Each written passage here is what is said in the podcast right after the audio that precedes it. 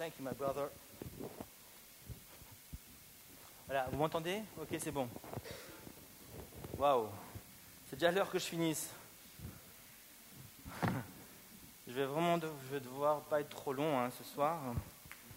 Alors, euh, donc, je vais directement droit dans le message.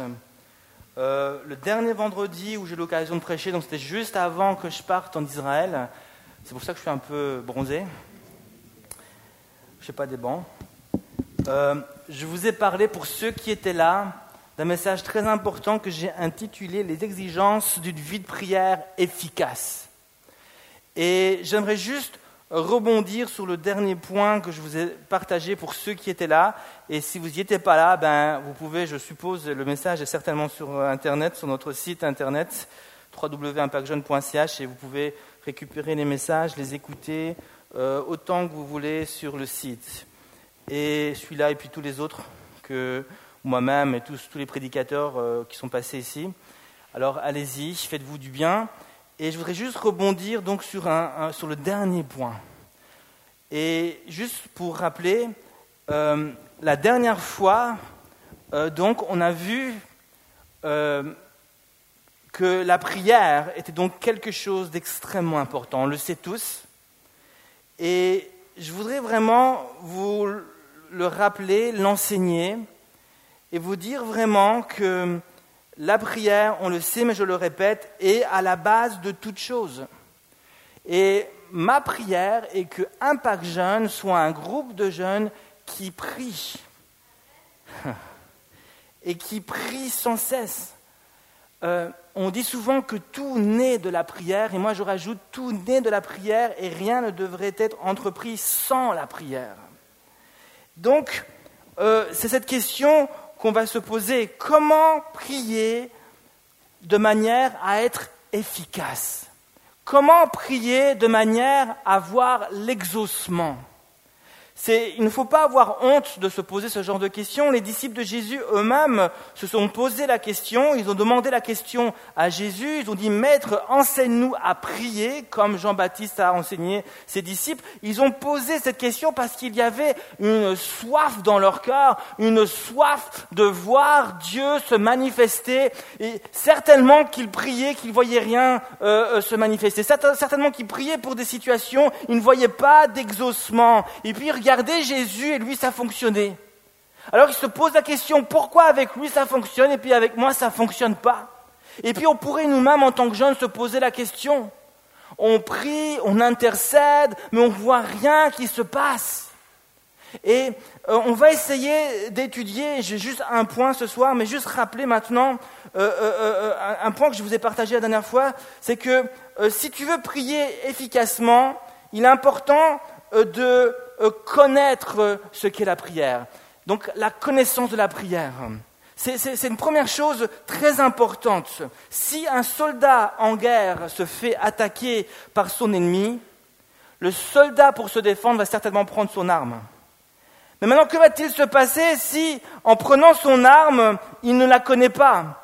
Il prend son arme, mais il ne sait pas comment peut-être enlever la sécurité, il ne sait pas comment l'utiliser. S'il ne connaît pas son arme, ben, il va certainement se faire, euh, euh, se faire avoir pour son ennemi, se faire prisonnier par son ennemi ou se faire même tuer par son ennemi. Et de la même manière, euh, on peut facilement se faire, surprendre par l'ennemi de notre âme, se faire surprendre par toutes sortes de circonstances dans la vie. On peut facilement se faire surprendre par toutes sortes de choses qui viennent contre la volonté de Dieu dans ma vie. Si je ne connais pas les armes que Dieu me donne, ben je peux facilement me faire écraser, je peux facilement être découragé, je peux facilement être éjecté du chemin que le Seigneur a placé pour moi. Et la prière est une des armes que Dieu nous donne pour résister contre le diable, pour le chasser loin de nous et pour remporter des victoires. Alors il est donc important de comprendre ce qu'est la prière et c'est quelque chose que vous devez aussi faire par vous-même, vous discipliner à étudier, à comprendre ce qu'est la prière, mais aussi à prier parce que c'est la meilleure manière de comprendre ce qu'est la prière, c'est de prier.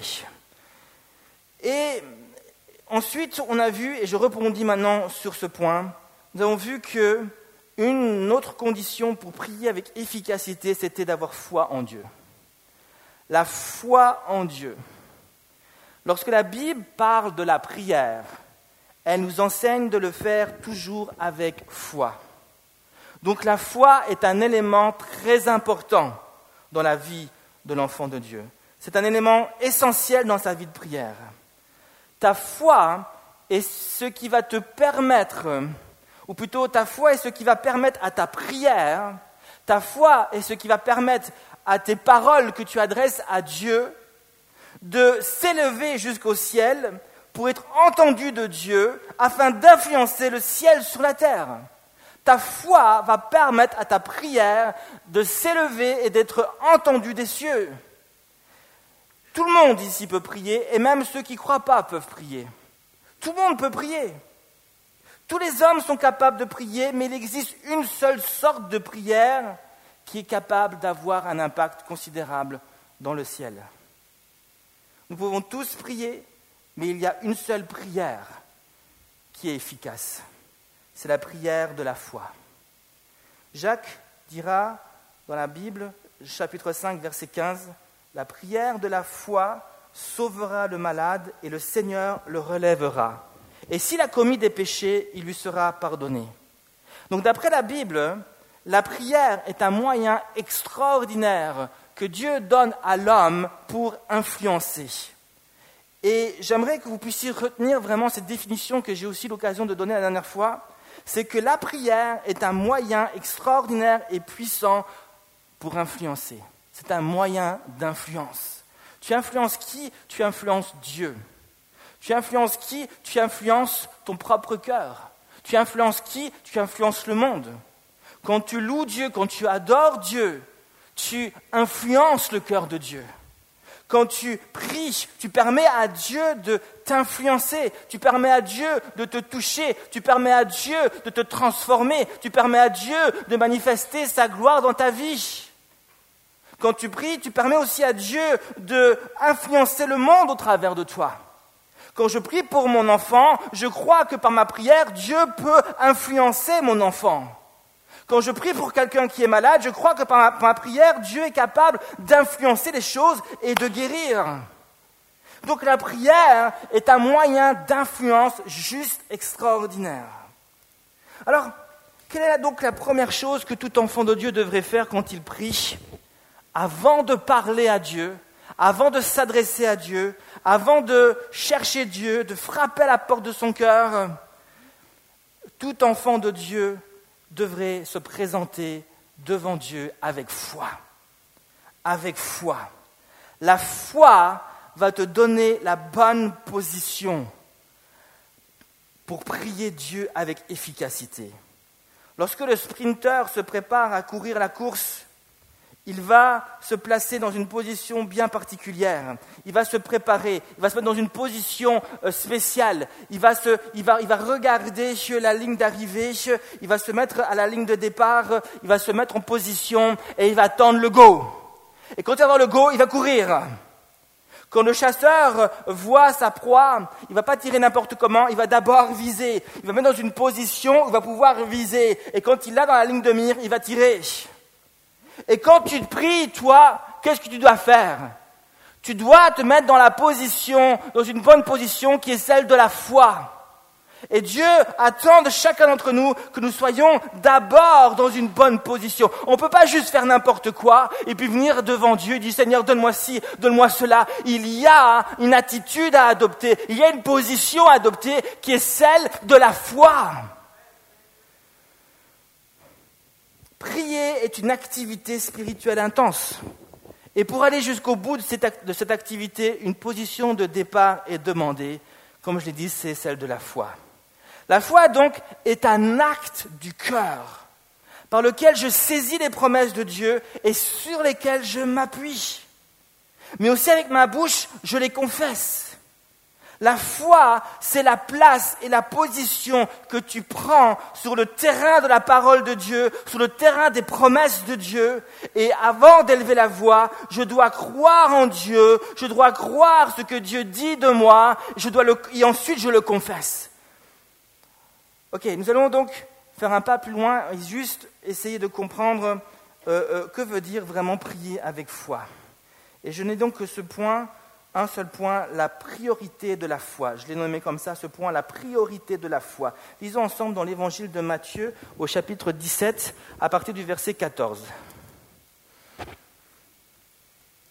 Matthieu 17, verset 14. Lorsqu'ils furent arrivés près de la foule, un homme vint se jeter à genoux devant Jésus et dit, Seigneur, aie pitié de mon fils qui est lunatique et qui souffre cruellement. Il tombe souvent dans le feu et souvent dans l'eau. Je l'ai amené à tes disciples et ils n'ont pas pu le guérir. Race incrédule et perverse, répondit Jésus. Jusqu'à quand serai-je avec vous? Jusqu'à quand vous supporterai-je? Amenez-le-moi ici. Jésus parla sévèrement au démon qui sortit de lui, et l'enfant fut guéri à l'heure même. Alors les disciples s'approchèrent de Jésus et lui dirent en particulier, Pourquoi n'avons-nous pu chasser ce démon? C'est à cause de votre incrédulité, leur dit Jésus. Je vous le dis en vérité, si vous aviez de la foi comme un grain de sénévé, vous diriez à cette montagne, transporte-toi d'ici, là, et elle se transporterait. Rien ne vous serait impossible. Mais cette sorte de démon ne sort que par la prière et par le jeûne. Amen. Alors, dans ce passage des Écritures que je viens de lire avec vous, il nous est enseigné premièrement, d'une manière très claire, que une des intentions de Jésus envers ses disciples lorsqu'il leur enseigne ces différentes choses que je viens de lire, mais très clairement, on voit qu'une des intentions de Jésus était de leur enseigner que le royaume de Satan leur était soumis. Le royaume de Satan est soumis à leurs pieds. Que le royaume des ténèbres est soumis à leurs pieds. Le but de Jésus ici, dans ce qu'il dit aux disciples, c'est de leur faire prendre conscience que par la foi en son nom, Lorsqu'il s'agit bien sûr d'accomplir la volonté de Dieu, et si on parle de gens qui sont dans la volonté de Dieu, et lorsque cette condition-là bien sûr est, est, euh, est, accomplie, alors par la foi en son nom, dans le nom de Jésus, rien et absolument rien ne devrait nous être impossible. Écoutez-moi bien ce soir, Jésus veut nous faire prendre, nous faire prendre conscience ce soir cette promesse que nous avons dans Ésaïe 54, verset 17, qui nous dit ceci. Toute arme forgée contre toi sera sans effet. Et toute langue qui s'élèvera en justice contre toi, tu la condamneras. La Bible dit, tel est l'héritage des serviteurs de Dieu. Tel est le salut qui leur viendra de moi, dit l'Éternel. Et Jésus, quelque part, veut leur faire prendre conscience de cela, que c'est leur héritage, que tant qu'ils sont dans la volonté de Dieu, et tant qu'ils sont confrontés à des choses qui s'opposent à la volonté de Dieu, par la foi en Jésus, rien ne devrait leur être impossible. Jésus a dit aussi dans Luc 10, 19, Voici, je vous ai donné le pouvoir de marcher sur les serpents et les scorpions, et sur toute la puissance de l'ennemi, et rien ne pourra vous nuire. Jésus voudrait nous faire prendre conscience ce soir, les amis, que tant que tu es dans la volonté de Dieu, et lorsqu'il y a quelque chose qui vient contre la volonté de Dieu, la foi en Dieu est toujours la solution. Quelles sont maintenant les intentions du diable? On les connaît tous. Les intentions du diable, d'après la parole de Dieu, ben, sont d'empêcher à la volonté de Dieu de s'accomplir sur terre dans ma vie, dans la vie de mon prochain, mais aussi dans ma vie. Toujours d'après la parole de Dieu, les intentions du diable sont d'empêcher au royaume de Dieu de se manifester sur la terre. En d'autres termes, ses intentions, c'est d'empêcher à la puissance de Dieu de se manifester. Ses intentions, c'est d'empêcher à la volonté de Dieu de m'être révélée. Si je suis enchaîné, ses intentions est que je reste enchaîné. Ses intentions est que je ne découvre pas la puissance de Dieu. Ses intentions est que je reste toujours le même, lié. Il ne veut pas que je sois délivré. Il ne veut pas que je sois guéri. Il ne veut pas que je connaisse la volonté de Dieu. Il va tout faire pour m'empêcher de connaître ce que Jésus a prévu pour moi. Alors voici ce que Jésus dit à ses disciples. Je vous le dis en vérité.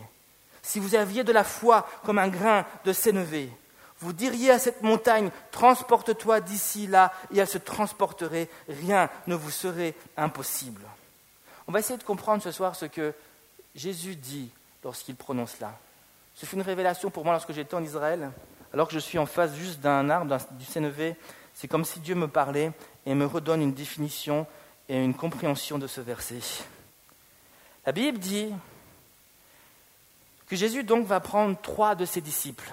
Si on lit un peu plus juste avant, au début du chapitre 17, Jésus va prendre trois de ses disciples, Pierre, Jacques et Jean.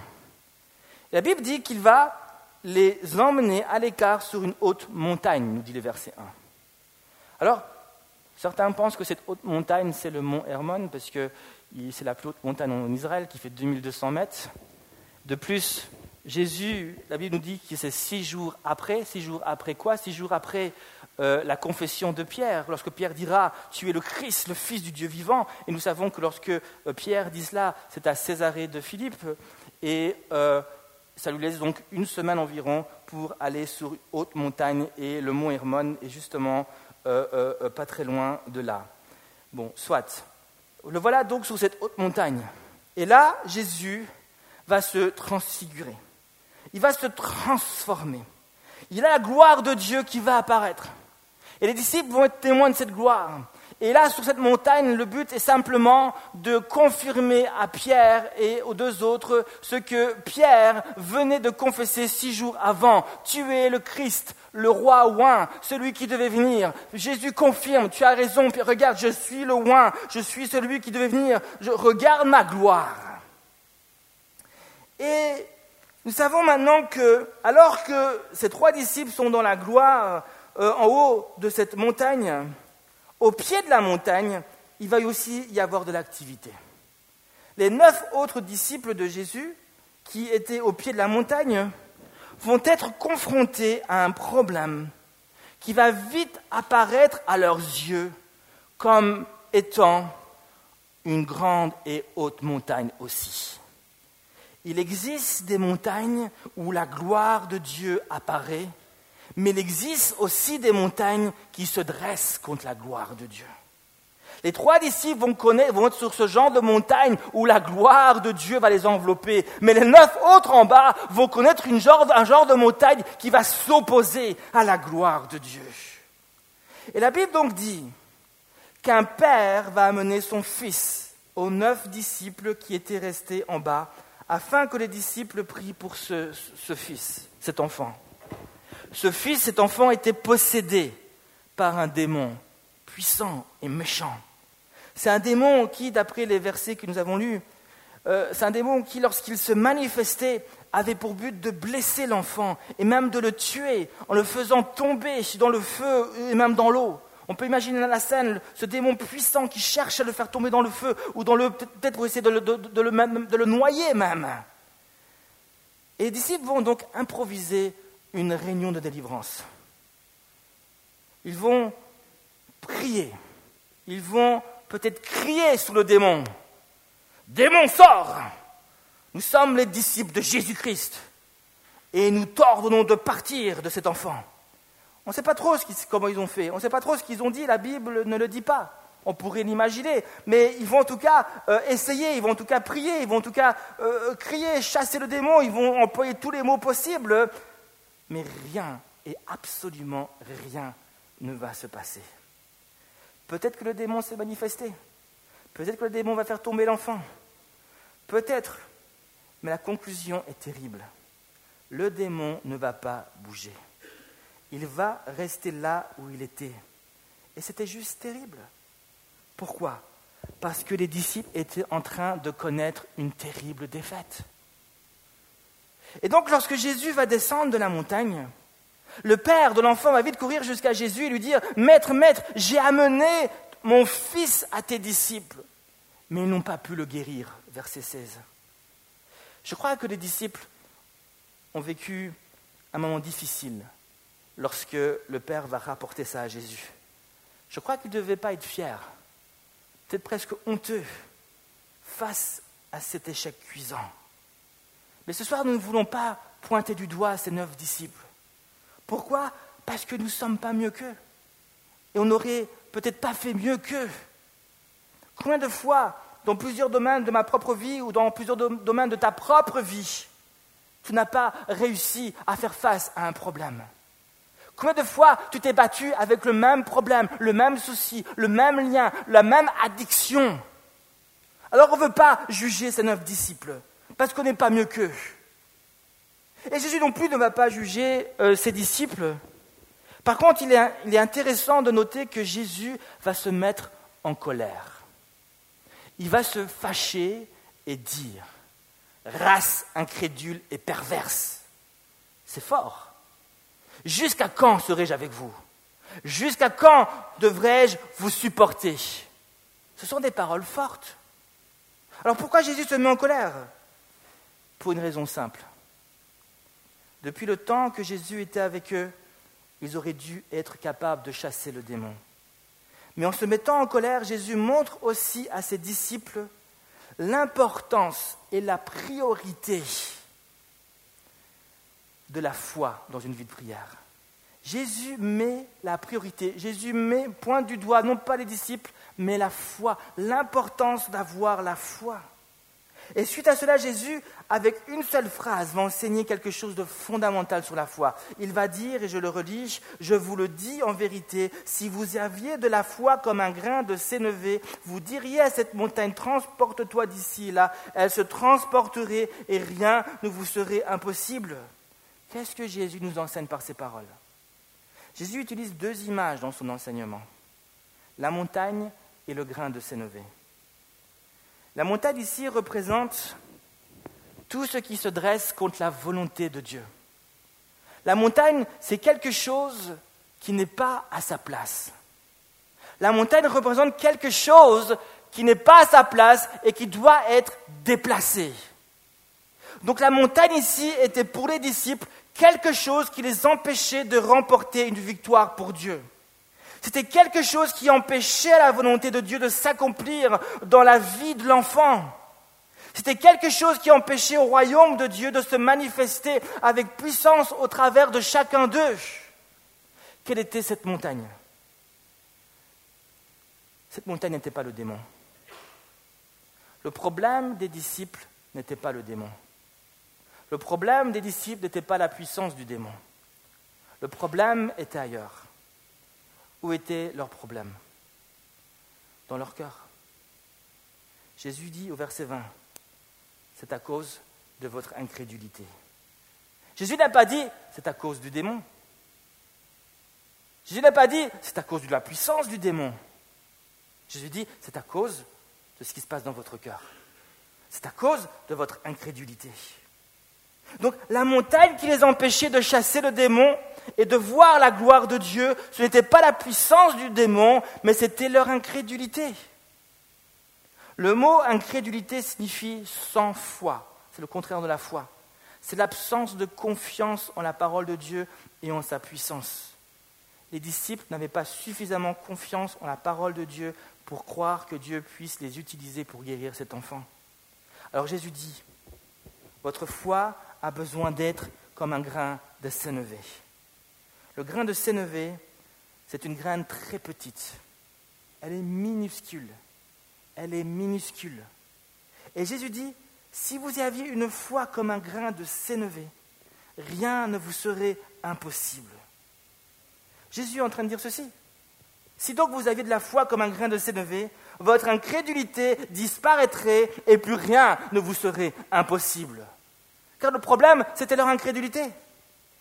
Pourquoi Jésus compare la foi à un grain de sénévé? Voici la révélation que j'ai reçue, très simple, lorsque j'étais en Israël et alors que j'étais en train d'observer un sénévé, un arbre qui faisait euh, plus de deux mètres. Puis j'avais une petite graine dans ma main. Et je me suis fait une réflexion. Je me suis demandé comment une graine si petite pouvait produire un arbre si grand. Et voici ma réponse. La grandeur de l'arbre ne dépend pas de la taille de la graine, mais du potentiel de la graine. de la puissance qu'il y avait dans la graine. Si un grain de sénévé est capable de produire un sénévé, un arbre de plus de deux mètres parfois, c'est parce que la graine, aussi petite qu'elle puisse être, a reçu en elle par Dieu la puissance de produire un arbre de deux mètres. Et la taille n'a rien à voir avec cela. Ce qui dépend, c'est la puissance qu'elle a en elle. Maintenant, Jésus dit, si vous avez de la foi comme un grain de sénévé, rien ne vous serait impossible. Qu'est-ce que Jésus nous enseigne? La foi n'est pas une question d'apparence. La foi n'est pas une question de style. La foi n'est pas une question de capacité naturelle, de diplôme, de comment je prie bien, d'expérience. Non, la foi est une, question de potentiel, c'est-à-dire une question de qui je suis, de ce que Dieu a placé en moi, et ce que Dieu dit de moi, et ce que je vais faire de ce que Dieu dit de moi. La foi est une question de est-ce que je crois ce que Dieu dit de moi? Est-ce que je crois ce que Dieu a mis en moi? Est-ce que je crois ce soir que je suis un enfant de Dieu? Est-ce que je crois ce soir que Dieu me donne l'autorité pour chasser les démons, pour avancer? Est-ce que ce soir je crois ce que Dieu dit? Ce n'est pas une question de celui qui crie le plus fort. Ce n'est pas une question d'expérience. Ce n'est pas une question si j'ai fait 5 ans ou 10 ans d'école biblique. C'est une question d'un cœur qui cherche Dieu dans le silence de sa chambre et qui va découvrir qu'il est un enfant de Dieu et qu'il a reçu la puissance pour dire montagne, déplace-toi et va dans la mer. C'est une question de découverte, une question de secret. C'est pas une question où je me montre, je m'appelle Michel Huyot, je suis un apôtre ou un pasteur ou un évangéliste. Ça n'a rien à voir. La foi nous place tous au même niveau. Et nous pouvons tous ici, par la foi, déplacer les montagnes. Mais il y a une incrédulité qui est là, qui doit disparaître. Parce que je suis un enfant de Dieu, parce que je suis un fils de la famille de Jésus, le roi des rois, à cause de mon identité et de la mission que Dieu m'a donnée sur la terre, rien ni personne ne peut m'empêcher d'accomplir la volonté de Dieu et de manifester son royaume sur la terre. J'ai cette confiance en Jésus que ni la mort ni les démons ne pourront me séparer de Jésus. Et tant que je suis dans sa volonté, les démons pourront venir, les montagnes pourront se dresser contre moi, les flots pourront venir, les gens pourront se, se, dresser contre moi, mais tant que je suis dans sa volonté de Dieu, je sais que je suis son enfant, j'ai reçu une mission, je vais avancer avec confiance. Est-ce que tu as la foi ce soir? Est-ce que tu crois que Jésus est capable d'emmener ce groupe de jeunes, même sans moi, sans Ricardo ou sans les autres? J'entends un man ici. Parce que la foi dépend pas de moi, la foi dépend de ce qu'il a mis en toi et ce qu'il va faire de toi lorsqu'on sera parti. Parce qu'il veut t'utiliser et veut t'emmener plus loin.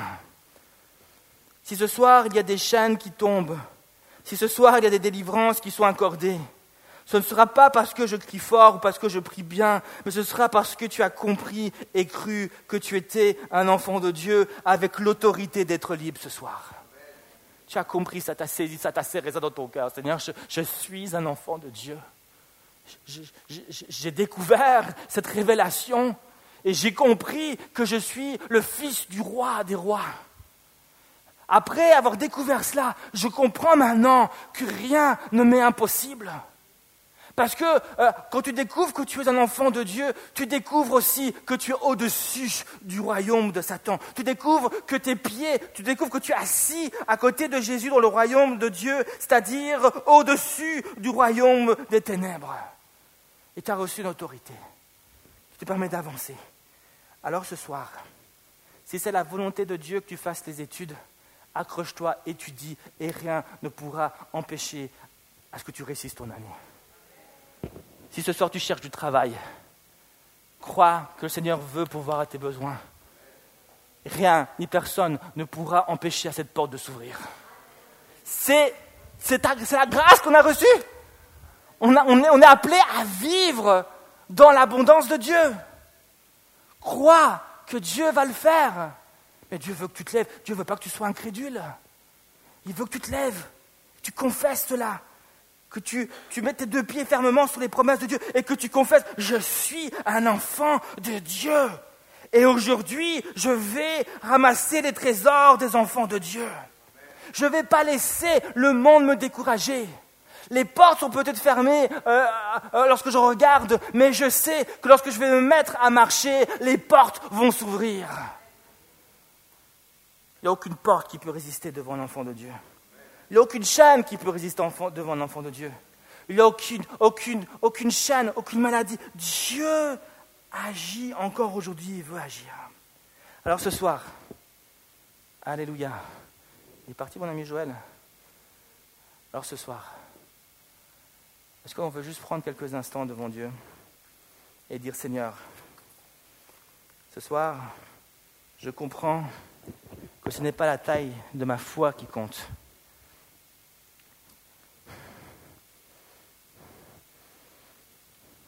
Mais c'est ce que je crois, Seigneur. C'est ce que toi tu dis. Mais c'est la taille de ta parole qui compte. C'est ce que tu confesses. C'est ce que je crois de ta parole. Seigneur Jésus, viens. Viens ce soir. Ce soir, j'ai peut-être pas ce soir, tu n'as peut-être pas beaucoup d'expérience. Tu n'as peut-être pas des diplômes de théologie. Ce soir, tu te considères même pas comme quelqu'un qui prie super bien. Et Jésus dit, tu as juste besoin de la foi qui est comme un grain de sénévé. Tu as juste besoin de comprendre ce soir que la, situation ne dépend pas de toi. Pour qu'une porte s'ouvre, ça dépend avant tout de ce que Dieu dit. Et Dieu dépose sa parole en toi. Dieu a déposé une puissance en toi. Ce soir, il suffit de croire que Dieu a la puissance de faire infiniment au-delà de tout ce que tu peux penser ou même imaginer. Ce soir, il suffit de saisir la parole de Dieu et de croire que Dieu est capable de t'utiliser tel que tu es pour accomplir des choses qui vont juste te surpasser. Seigneur Jésus, je prie pour que tu puisses donner une révélation à chacun ici. S'il y a des voiles sur notre cœur, que les voiles se déchirent. Et que nous puissions comprendre, Seigneur Jésus, encore ce soir, l'immensité et la grandeur et la puissance de ta parole en nous. Ce soir, tu es venu et comme chaque vendredi, tu es venu avec la même chaîne qui te lie, les mêmes addictions qui sont là. Tu es venu avec les mêmes pensées qui te submergent et qui te, qui te hantent. Tu es venu avec les mêmes cauchemars que tu fais chaque nuit, ou en tout cas régulièrement pendant la semaine. Tu es venu avec le même souci, le même problème. Prenons juste quelques instants pour nous centrer sur Jésus et recevoir cette révélation, quelle que soit la chose qui vient contre moi. Ce soir, je comprends que je suis son enfant. Ce soir, je, je comprends et je le confesse. Je suis l'enfant de Dieu. Je suis l'enfant de Dieu. Je suis l'enfant du roi des rois. Et en, dépit de cela, en vertu de cela, j'ai reçu une autorité. J'ai reçu une autorité. Alléluia Jésus. Alléluia Seigneur Jésus. Un enfant, la condition d'un enfant de Dieu n'est pas celle d'un esclave qui est lié. La condition d'un enfant de Dieu, c'est celle d'un enfant qui est libre. Alors le diable n'a plus aucune autorité pour me lier. alors que je comprends qui je suis et l'autorité que je suis, les chaînes tombent d'elles-mêmes. Seigneur Jésus, viens. Saint-Esprit, viens. Viens nous fortifier, viens nous encourager. Viens nous aider là où nous combattons, là où nous avons de la peine, Seigneur Jésus, à persévérer. Dans le nom de Jésus. Dans le nom de Jésus. Alléluia Jésus. Alléluia Seigneur Jésus. Alléluia Jésus. Merci Jésus. Seigneur Jésus, je prie maintenant pour ton esprit souffle. Souffle sur chacun d'entre nous ici. Saisis les promesses de Dieu. Saisis la promesse de Dieu pour ta vie. Au nom de Jésus. Au nom de Jésus. Alléluia. Alléluia Seigneur Jésus.